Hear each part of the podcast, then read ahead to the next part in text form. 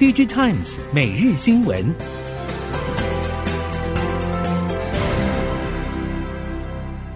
听众朋友您好，欢迎收听 DigiTimes 每日新闻，我是袁长杰，现在为您提供今天科技产业的新闻重点。首先带您看到的是，时序进入第二季以来，越来越多 IC 设计业者表示，下半年传统旺季订单能见度还是不太明确。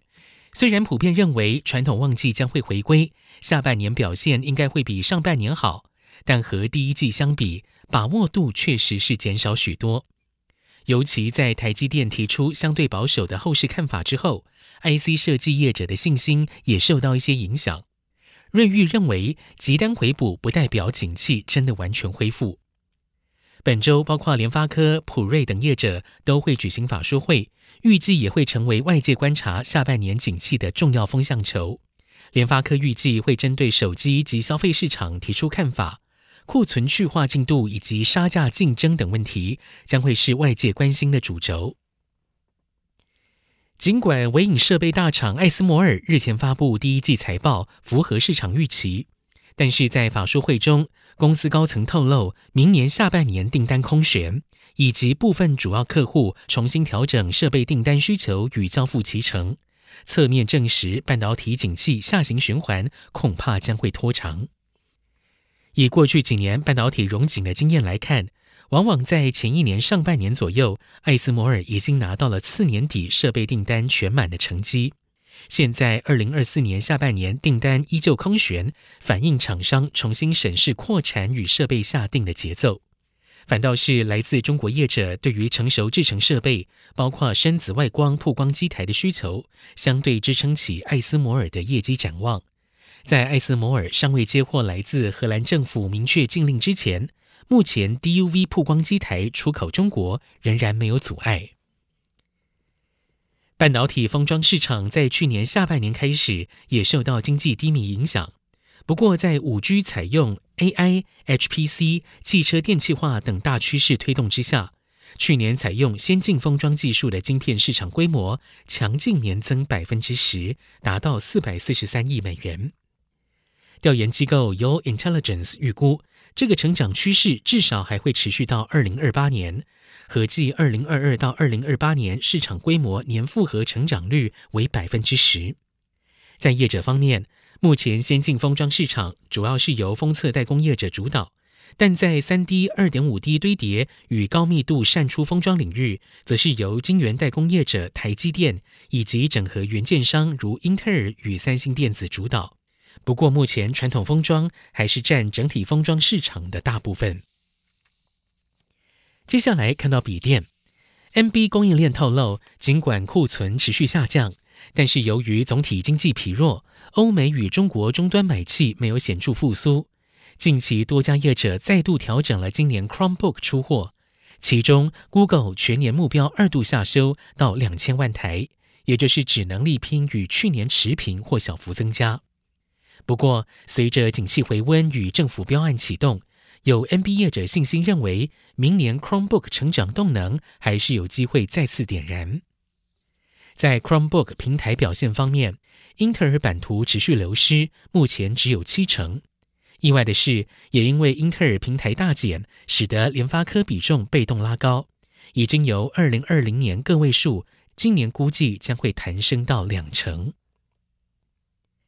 另外，原本 ODM 厂英业达预估第二季 NB 表现会比第一季成长，但是近期客户拉货转弱，第二季恐怕与第一季持平。至于全年原本预估成长，如今也恐怕会调降为持平。这个说法符合日前台积电法说会所预估客户库存去化到第三季才会结束的说法。ODM 业者表示，品牌厂拉货力道疲弱，催也没用。现在市场只有零星火花，比如电竞与 Chromebook，但是两者在整体 NB 占比都低，高达八成以上消费与企业市场仍然熄火未发。在中国经济表现疲软、美国陷入衰退阴霾、欧洲通膨仍高的情况之下，NB 动能要转强难上加难。接下来我们看到韩国。三星电子会长李在镕传出正在敲定美国出访期间走访系谷科技大厂等行程，将与苹果 CEO 库克、Google CEO 皮蔡等人会晤。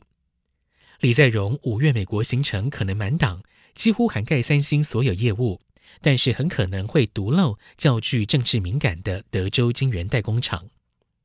综合 Solware、韩国经济等韩国媒体消息，纵观李在镕这一次访美，首先会以南韩经济使节团成员身份展开行程，计划协助南韩政府与美国相关人士就半导体支援法案等进行谈判。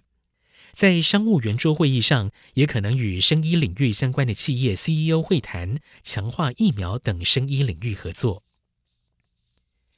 在电池方面，三星 SDI 将于小型电池生产导入堆叠新技术，以提高电池能密度，延长使用寿命。不过，相关生产设备可能与中国业者合作。韩国媒体 The Lag 引述业界消息表示，三星 SDI 针对南韩天安工厂小型带型电池生产线，有意于堆叠生产制程与中国设备业者合作。根据了解，三星 SDI 正在评估两家中国业者效能，同样参与竞标的两家南韩业者则没有列入。三星 SDI 计划透过小型电池新制程，积极应对三星电子等主要手机客户需求。由于近年三星电子手机除了三星 SDI 之外，也持续扩大乐金能源解决方案、中国业者新能源科技以及比亚迪等电池采购来源，强化技术竞争力，刻不容缓。接下来把焦点转到中国，